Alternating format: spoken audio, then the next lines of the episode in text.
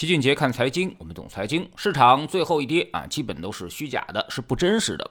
所以呢，我们不要去相信，也不要在这个时候算账。最好呢，你连看都别看，这都是恐惧的诱惑啊。之前我们有过一个比喻，就好比你家卖房子，有几个胡乱出价的，你让他滚出去就好，不必当真。股市每天都有报价，也都有成交，但成交不一定代表真实。你只要不在这个价位上卖出，那么这个报价就对你没有伤害，也没有影响。所以，我们。其实不用管它跌到哪里啊，只有买入的人才会在意跌到哪儿。如果你已经持有了，那么就应该更在意它会涨到哪儿。毕竟涨到哪儿才是你卖出的价位，而跌到哪儿呢，只是你买入的价位。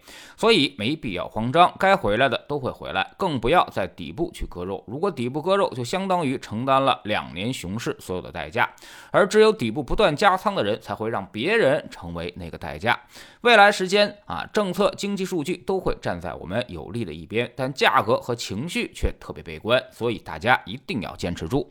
记住，当你选择投资这条路的时候，也就选择了孤独、不被认同，甚至要与绝大多数人的想法背道而驰，或者说，投资赚的就是你反人性的钱，让你心情愉悦的，它一定是消费行为。那是要花钱的，而让你痛苦、焦虑、辗转反侧而不眠的，才往往是投资的赚钱行为。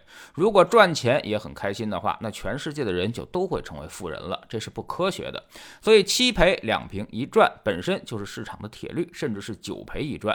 每次熊市都是一场大考，只有一到两成的人才能通过这场考试。永远是少数人赚多数人的钱，这才合理啊！这意味着跟多数人背道而驰，你不一定能赚到钱；但是跟大多数人站在一起，发泄同样的情绪，那么你就一定会赔钱。这就是股市残酷的真相。他说到底还是一场人和人的较量啊！你怎么能超越大多数人，走在大多数人的前面？这就是我们重点去思考的问题。在市场的底部呢，与大家共勉。